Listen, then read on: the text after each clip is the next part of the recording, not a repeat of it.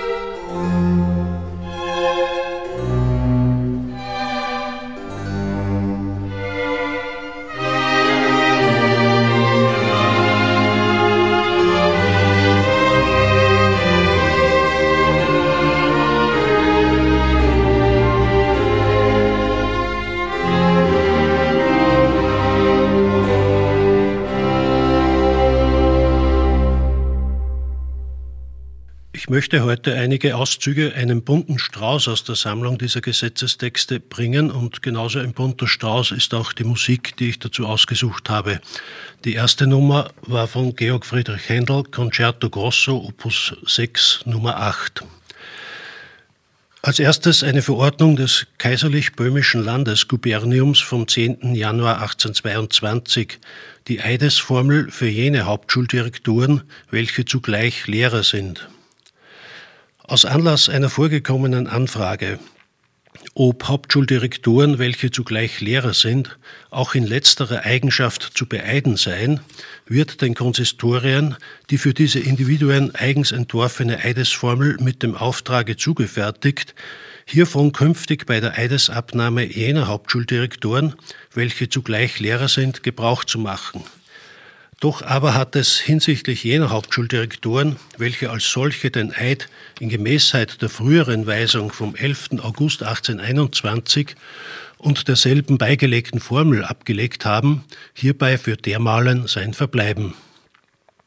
Die Eidesformel für jene Hauptschuldirektoren, welche zugleich Lehrer sind, lautet Sie werden einen Eid zu Gott, dem Allmächtigen, schwören und bei ihrer Ehre und Treue geloben dem allerdurchlauchtigsten und großmächtigsten Fürsten und Herrn, Herrn Franz I., von Gottes Gnaden Kaiser von Österreich, König zu Jerusalem, zu Ungarn, Böhmen, Dalmatien, Kroatien, Slawonien, Galizien und Lodomerien, Erzherzog zu Österreich, Herzog zu Lothringen, zu Salzburg, zu Würzburg und in Franken, Großherzog zu Krakau, Großfürst in Siebenbürgen, Herzog zu Steyr, Kärnten und Krain, Ober- und Niederschlesien, Fürsten zu Berchtoldsgaden und Mergentheim, gefürsteten Grafen zu Habsburg, als ihrem rechten Erblandesfürsten und Herrn und nach demselben den aus dem Geblüte und Geschlechte desselben nachkommenden getreuen Erben gehorsam und gewärtig zu sein, das ihnen anvertraute Amt eines Hauptschuldirektors genau nach den bestehenden Vorschriften zu verwalten, insbesondere aber die Lehrer zur strengen Erfüllung ihrer Pflichten anzuhalten, über die Moralität derselben und über die unparteiische Behandlung ihrer Schüler sorgfältig zu wachen, ihnen mit gutem Beispiele voranzugehen, dieselben bei sich ergebender Notwendigkeit nach aller Tunlichkeit zu supplizieren, die Disziplin und gute Ordnung der Hauptschule zu besorgen und zu handhaben und sich überhaupt angelegen sein zu lassen, die ihrer Aufsicht anvertraute Hauptschule von Zeit zu Zeit sowohl in wissenschaftlicher als auch in sittlicher Hinsicht mehr zu vervollkommnen. Auch haben sie das ihnen zugleich anvertraute Lehramt genau nach den bestehenden Vorschriften zu verwalten, an der wissenschaftlichen Ausbildung ihrer Schüler nach Kräften zu arbeiten, die Sittlichkeit derselben fleißig zu beobachten und alles, was zur Verbesserung, Erhaltung oder Beförderung ihrer Moralität zuträglich ist, einzuleiten. Durch ihr Betragen sowohl in als auch außerhalb der Schule den Schülern mit gutem Beispiele voranzugehen, die Anhänglichkeit derselben an Landesfürsten und Vaterland zu befestigen, die Schüler bei Erteilung des Unterrichtes besonders aber bei den Prüfungen und Klassifizierungen ohne Rücksicht auf Vermögen, Rang oder Ansehen ihrer Eltern, Vormünder oder Anverwandten zu behandeln und sich weder durch Verheißungen noch Geschenke von strengster Erfüllung ihrer Lehrerspflichten ableiten zu lassen. Ferner werden sie schwören, dass sie weder mit einer inländischen noch mit einer ausländischen verbotenen geheimen Gesellschaft oder Verbrüderung verflochten sind und nie in eine solche Gesellschaft oder Verbrüderung eintreten werden. Es folgen die Worte, welche der Schwörende demjenigen, der den Eid abnimmt, nachzusprechen hat. Wie mir an jetzo vorgehalten worden und ich in allem wohl und deutlich verstanden habe, demselben soll und will ich getreu nachkommen, so wahr mir Gott helfe. Amen.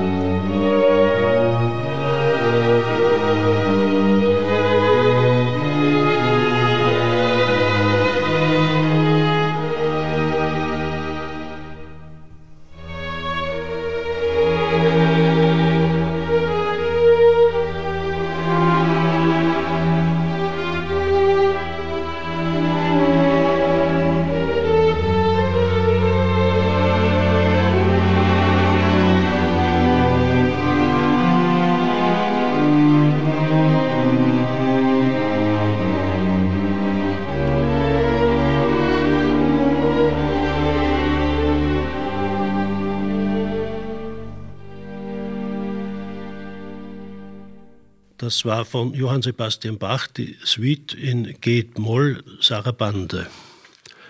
Wir haben im Museum Bregarten eine mehr oder weniger vollständige Sammlung der von Kropacek und den Nachfolgern herausgegebenen Kompendien. Es sind insgesamt rund 200 Bücher. Wie sind wir zu denen gekommen? Wie so oft durch einen Zufall. Im Oberösterreichischen Volksbildungswerk gibt es den Lehrgang für Museumskustoden und ein Teil dieser Ausbildung ist auch der Besuch in einem Museum, wo praktische Hinweise zur täglichen Arbeit gegeben werden. Schon mehrmals ist dieser Lehrgang ins Museum Bregarten gekommen und vor einigen Jahren kam ich mit einer Teilnehmerin ins Gespräch. Sie ist Mitarbeiterin im Museum einer Bezirksstadt und beruflich dort am Stadtamt tätig. Sie hat mir erzählt, dass das Archiv des Stadtamtes Platzmangel hätte und daher waren mehrere Laufmeter mit nutzlosen und verstaubten alten Gesetzesbüchern schon zum Abtransport in eine Papierfabrik bestimmt. Ich habe gefragt, ob ich diese Bücher noch sehen könnte und war dann fasziniert von der Fülle dieser Gesetzessammlungen. Zwar war dann die Corona-Zeit dazwischen gekommen, aber schließlich haben Helmut Wildberger und ich ein Auto mit diesen Büchern gefüllt und nach Pregarten transportiert. Wir planen im Vorraum des Museums eine Bücherwand aufzustellen, in der wir einen Teil unseres Buchbestandes präsentieren können. Dort werden sicher auch die Sammlungen von Josef Kropacek ihren Platz finden.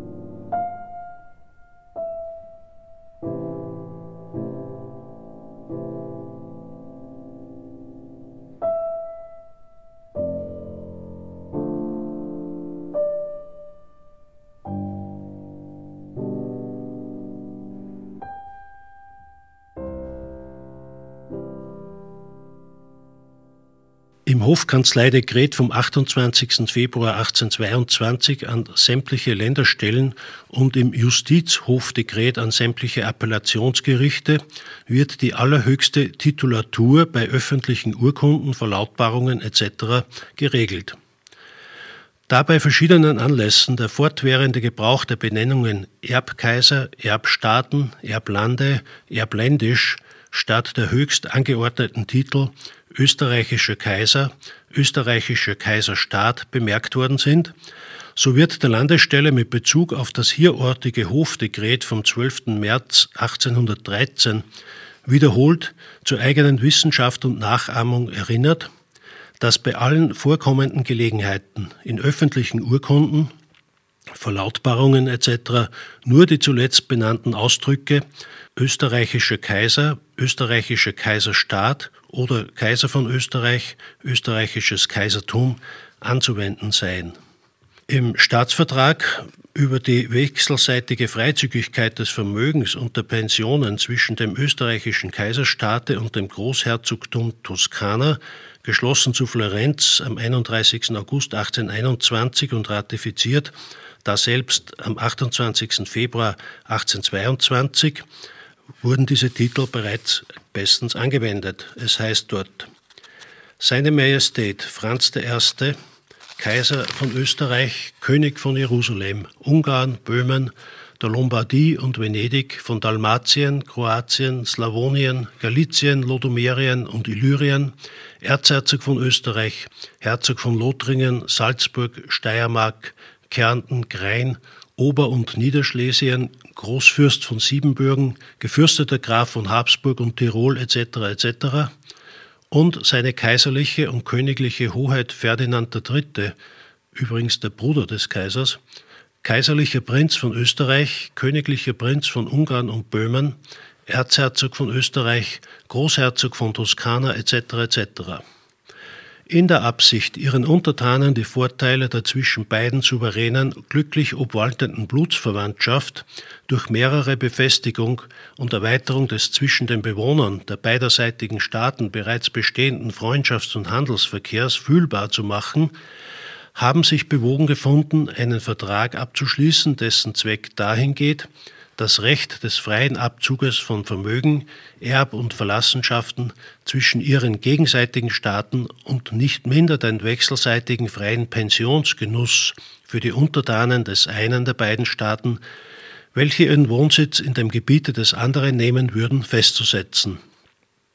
Zu diesem Ende haben sie zu ihrem Bevollmächtigten ernannt, seine Majestät der Kaiser und König Franz I. etc. etc den Grafen Philipp von Bombell, Inhaber des silbernen Zivilehrenkreuzes, Großkreuz des königlich-dänischen Dannebrog-Ordens, Ritter des königlich-preußischen Roten Adlerordens zweiter Klasse und des königlich-schwedischen Nordsternordens, wirklichen Kämmerer seiner KK Apostolischen Majestät und ihren außerordentlichen Gesandten und bevollmächtigten Minister an dem großherzoglich-toskanischen Hofe und seine KK-Hochheit der Erzherzog, Großherzog von Toskana etc. etc., seine Exzellenz, den Ritter Victor Fossombroni, Großkreuz des heiligen Josefs, des österreichischen Leopolds, des Ordens der, der heiligen Mauritius und Lazarus und der sächsischen Rautenkrone, Ritter des ausgezeichneten Ordens des heiligen Stephans, Papst und Märtyrers, Offizier der französischen Ehrenlegion, Staatssekretär und Minister der Auswärtigen Angelegenheiten, besagt ihrer KK-Hoheit etc. etc., welche nach Auswechslung ihrer in gehöriger Form befundenen Vollmachten über nachstehende Punkte übereingekommen sind und hiermit übereinkommen. Und dann folgt der Text der Vereinbarung.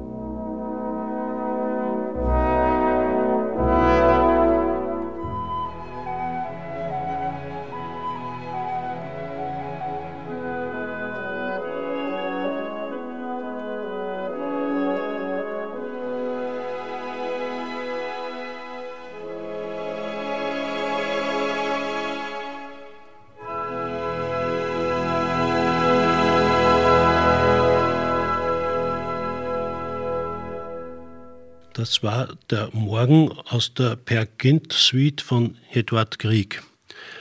Es wurden auch durchaus praktische Dinge in diesen Gesetzeswerken geregelt, wie zum Beispiel in der Verordnung der niederösterreichischen Regierung, kundgemacht am 6. März 1822, Verbot des schnellen und ungeregelten Fahrens und Reitens, eine durchaus moderne Thematik. Durch die Regierungszirkularverordnung vom 9. März 1890 ist zwar das Verbot des schnellen Fahrens und Reitens erneuert, und es sind darin die Strafen bestimmt worden, die gegen diejenigen werden verhängt werden, die sich beigehen lassen, dieses Verbot zu übertreten. Da aber dessen ungeachtet die Unfüge des schnellen und ungeregelten Fahrens abermals über die Hand genommen haben, so findet die Regierung sich veranlasst, die in dem oben erwähnten Zirkulare zur Handhabung dieses Verbotes festgesetzten Maßregeln in einer größeren Ausdehnung in Anwendung zu bringen. Es wird demnach nachträglich und mit Beziehung auf die in dem Regierungszirkulare vom März 1890 enthaltenen Bestimmungen zur allgemeinen Kenntnis gebracht, dass von nun an Polizeiwachen zu Fuß und zu Pferde in den Gässen und auf den Plätzen in der Stadt aufgestellt und dass diese sowie alle innerhalb der Stadt dann an den Toren, Brücken und anderen Orten stehenden militärischen Schildwachen beauftragt sind, jedermann ohne Unterschied des Standes und Ranges, der sich beigehen lässt, dem bestehenden Verbote zuwider schnell zu fahren, das für die Fußgänger bestimmte Trottoir, wo es nicht unausweichlich geschehen muss, zu befahren, oder einen im Trabe vorausfahrenden Wagen vorzufahren, ohne weiteres anzuhalten und im Falle, dass von dem Fahrenden nicht Folge geleistet oder wohl gar Widersetzlichkeit gezeigt würde, nach der den Wachposten vermöge ihrer Bestimmung obliegenden Pflicht mit allem Ernste sich die ihnen gebührende Folgeleistung zu verschaffen. Übrigens versieht die Regierung sich aber auch, dass die Fußgänger gleichfalls das Bestreben der Behörden, die durch das schnelle Fahren herbeigeführten Unglücksfälle zu befestigen, dadurch unterstützen werden, dass sie nicht durch unvorsichtiges und mutwilliges Wandeln in der Mitte der Fahrwege sich selbst den Gefahren der Beschädigung aussetzen und dadurch nicht selten an den widrigen Ereignissen, die daraus entspringen, noch mehr als die Fahrenden Schuld tragen. Die nächste Verordnung wird auch unseren Herrn Meinau sicher interessieren. Es ist das Hofkanzleidekret vom 16. April 1822, gerichtet an sämtliche Lande, Landesstellen und betrifft die Nichtzulassung fremder Individuen zu den Spezial- und Generaltheaterproben. Seine Majestät haben mit höchster Entschließung vom 7. April 1822 zu befehlen geruhet, dass die Zulassung zu den Spezial- und Generaltheaterproben von Individuen, welche nicht einen positiven Einfluss auf das Theaterwesen als Direktoren in polizeilicher oder anderer Hinsicht haben, allgemein zu verbieten sei und dass, wenn ein Theaterdirektor wünscht, dass Kunstverständige und Tonkünstler einer Provinz einer Probe der Beurteilung wegen beiwohnen, dieselben mit Einlasskarten von der Polizeidirektion versehen werden müssen.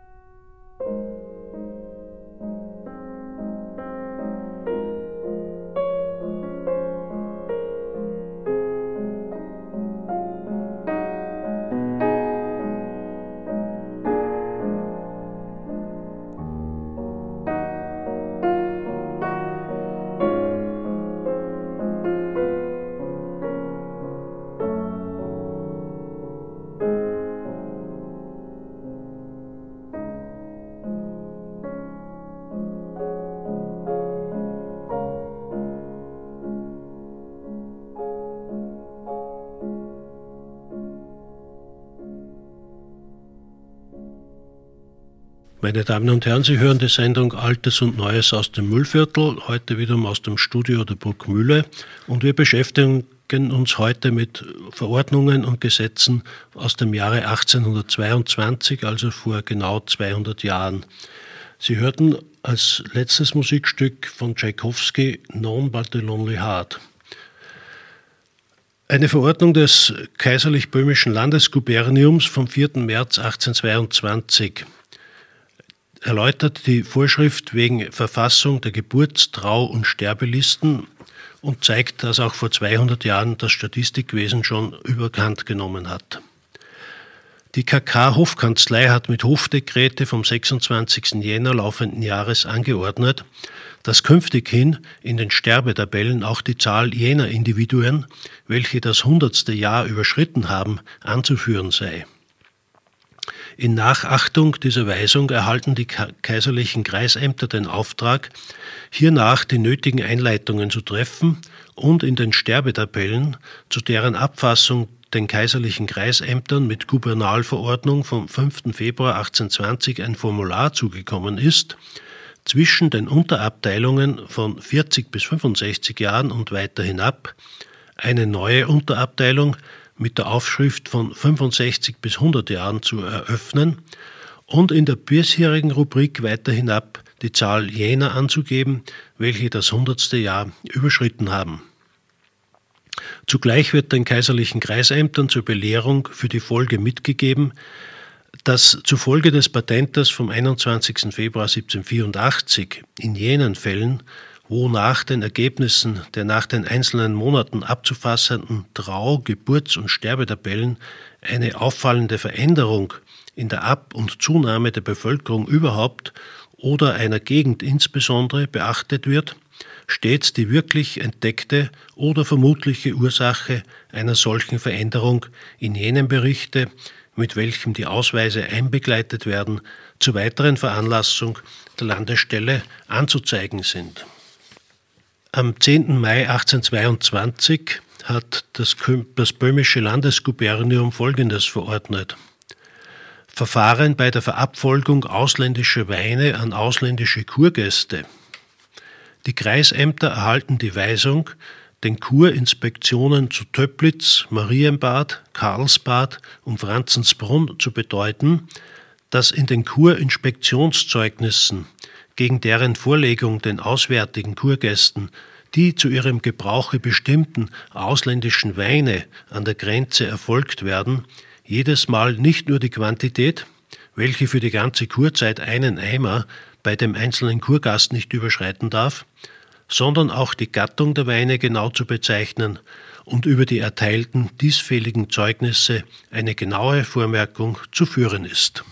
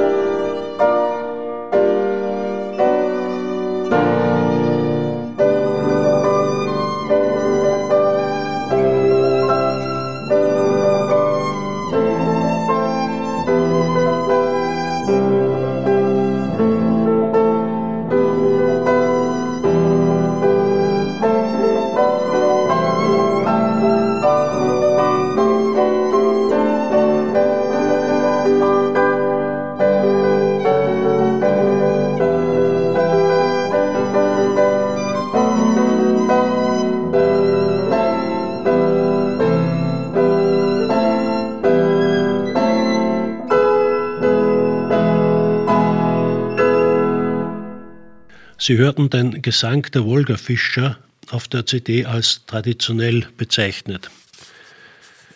Am 11. Jänner 1822 wurde eine Verordnung des Kaiserlich-Böhmischen Landesguberniums betreffend die Erläuterung der Vorschrift hinsichtlich der bei Vornahme gerichtlicher Leichenschauen zu beachtenden Maßregeln herausgegeben. Mit dem Hofkanzleidekret vom 13. Mai 1813 ist der Landesstelle zur Pflicht gemacht worden, dafür zu sorgen, damit zu gerichtlichen Leichenschauen nur erfahrene chirurgische Operateure genommen werden. Nach dem Paragraph 1 der mit Hofkanzleidekrete vom 16. Jänner 1815 mitgeteilten Instruktion für gerichtliche Leichenschauen machte Besorgung derselben, weil davon der richtliche Urteilsspruch über Ehre, Freiheit, Eigentum und Leben der Beklagten und Inquisiten größtenteils abhängt, einen der wichtigsten Gegenstände des öffentlich aufgestellten Medizinalpersonals aus. Nach dem Paragraph 2 sind demnach auf dem flachen Lande die Kreisärzte und Kreiswundärzte, wozu nach dem Hofkanzleidekret vom Dezember 1810 und Februar 1815 Operateure vorzugsweise gewählt werden sollen, in den Städten die Stadtphysici und die Stadtwundärzte, welche sämtlich schon bei ihrer Anstellung den gewöhnlichen Diensteid zu leisten verhalten werden, der Regel nach diejenigen, welche die gerichtlichen Leichenschauen zu besorgen haben und nur dann, wenn sie krankheitshalber oder eines anderen gesetzlichen Hindernisses wegen dabei zu erscheinen nicht imstande wären oder wenn Gefahr im Verzuge haftet, ist an ihrer Stadt ein anderer graduierter Arzt oder approbierter Wundarzt, welcher in der Gegend als geschickt und verlässlich bekannt ist, durch Anordnung der Obrigkeit zu substituieren wobei aber dieser Substituierte für einen jeden solchen einzelnen Akt die Eidespflicht besonders zu leisten hat. Nach dem Paragraph 7 soll jede gerichtliche Leichenschau wenigstens von einem der vorbenannten Kunstverständigen vorgenommen werden. Wenn es jedoch ohne bedenklichen Verzug geschehen kann, sind deren zwei beizuziehen. Die Handhabung dieser gesetzlichen Bestimmungen stellt sich umso mehr als notwendig dar, als bei der Wichtigkeit der rechtlichen Folgen gerichtlich-medizinischer Leichenschauen in der Auswahl der Sanitätspersonen für diesen Zweck mit der größten Vorsicht vorgegangen werden muss, durch Missgriffe bei derselben einerseits die Entdeckung von Verbrechen unmöglich gemacht, so der Arm der strafenden Gerechtigkeit gelähmt, andererseits dagegen der Verdacht eines verübten Verbrechens da, wo keines vollbracht wurde, erregt, Unschuldige nie verübter Verbrechen bezichtigt werden können. Als ferner, wenn die Untersuchung einmal unvollständig und zweckwidrig vorgenommen wurde, eine Reassumierung derselben nicht mehr möglich ist. Als endlich eben deshalb und weil die Mehrzahl der bestehenden Ärzte und Wundärzte in der gerichtlichen Medizin da dieselbe erst mit dem Hofdekrete vom Februar 1808 zu einem Zwangsstudium erhoben wurde, nicht unterrichtet und nicht geprüft werden sind, die Vornahme der gerichtlichen Leichenschauen nicht unbedingt jedem Sanitätsindividuum ohne Unterschied mit der nötigen Beruhigung anvertraut werden kann. In diesem Anbetrachte und in der Erwähnung dass auf dem Lande zu den gerichtlichen Leichenbeschauen häufig solche Medizinpersonen gewählt werden, welche, wie die Privatwundärzte, hierzu nach dem Gesetze nicht berufen sind, sieht sich die Landesstelle veranlasst, den kaiserlichen Kreisämtern aufzutragen, die Dominien und Magistrate für jene Fälle, wo nach dem Paragraph 3 dieser Instruktion eine gerichtliche Leichenschau notwendig ist oder eine Gerichtsbehörde außerdem dieselbe noch anzuordnen für nötig findet, zur genauen Befolgung dieser Vorschriften anzuweisen und den kaiserlichen Kreisämtern weiters mitzugeben, den Magistraten, Dominien und Kriminalgerichten jene Ärzte und Wundärzte namhaft zu machen, die aus der gerichtlichen Medizin geprüft, als geschickt und zuverlässig bekannt sind, denen sonach in jenen Fällen, wo die Gefahr am Verzuge haftet, und wo der kaiserliche Kreisarzt oder Kreiswundarzt eben deshalb nicht herbeigeholt oder abgewartet werden kann, die Besorgung der gerichtlichen Leichenschauen mit Beruhigung im Substitutionswege übertragen werden kann. Unter einem werden auch die Kriminalgerichte durch das KK Kriminalobergericht zur genauen Befolgung dieser Vorschrift angewiesen. Man sieht also, die Kunst, lange Sätze zu bilden, war auch schon 1822 bestens ausgeprägt.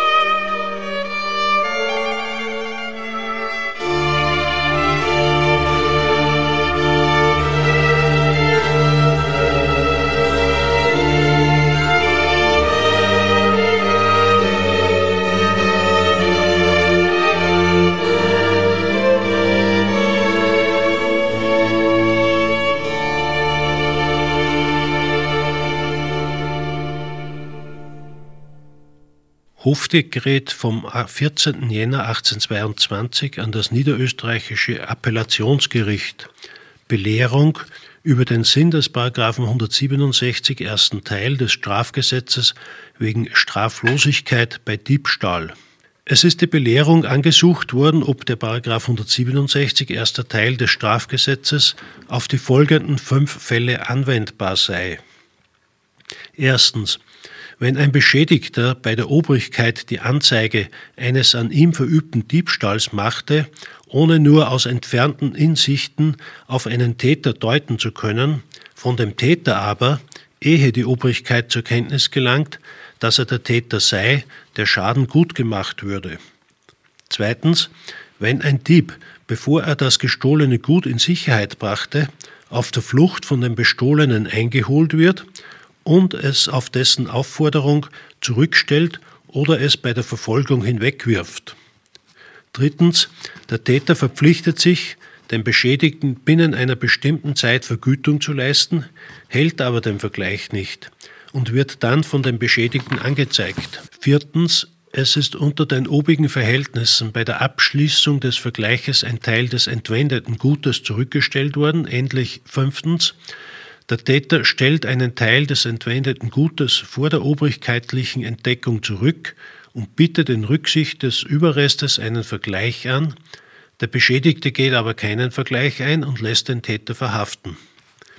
Hierüber wird bedeutet, dass nachdem bei dem 167 ersten Teil des Strafgesetzes die Reue des Täters und die von ihm aus freiem Antrieb erfolgte Zurückstellung des gestohlenen Gegenstandes der Hauptgrund des Gesetzes war, dieser Paragraph aber zugleich fordert, dass der Täter eher als die Obrigkeit sein Verschulden erfährt, den ganzen aus seiner Tat entspringenden Schaden wieder gut macht, so ergebe sich daraus, dass dieser Paragraph wohl auf den ersten, nicht aber auf die übrigen vier Fälle angewendet werden könne. Eine weitere Verordnung, die das tägliche Leben betroffen hat, von der Landesstelle in Steiermark und Kärnten eine Warnung vor gesundheitsschädlichem emaillierten Kochgeschirr von Eisen. Laut Eröffnung des KK Böhmischen Guberniums wurden in Prag durch längere Zeit ohne Bewilligung emaillierte eiserne Kochgeschirre erzeugt und verkauft, deren Glasur nach dem Befunde der Prager Medizinischen Fakultät Bleioxid in einem solchen Zustande enthält, in welchem es schon durch sehr verdünnten Essig bei dem Kochen und in der Kälte in bedeutender Menge aufgelöst wird. Da diese emaillierten Kochgeschirre ohne Gefahr für die menschliche Gesundheit nicht benutzt werden können und es möglich ist, dass solche auch in andere Provinzen versendet wurden, so wird jedermann hiermit vor dem Gebrauche dieser ohne Bewilligung emaillierten Geschirre mit dem Beisatz gewarnt, dass es zugleich demjenigen, der von der Existenz derlei Kochgeschirre hierlandes wie immer zur Kenntnis gelangt, zur Pflicht gemacht werde, hiervon sogleich der betreffenden politischen Obrigkeit zur Amtshandlung die Anzeige zu erstatten.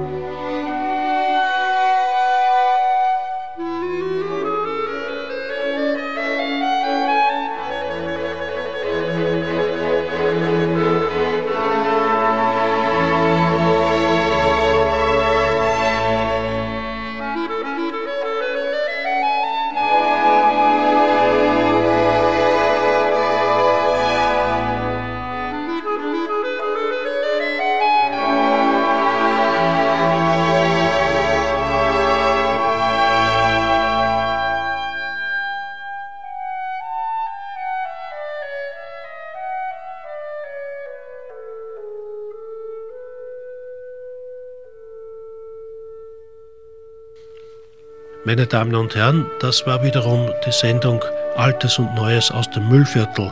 Heute haben wir uns mit Gesetzestexten aus dem Jahre 1822 beschäftigt. Mich interessiert daran die Sprache, die damals gesprochen und geschrieben worden ist.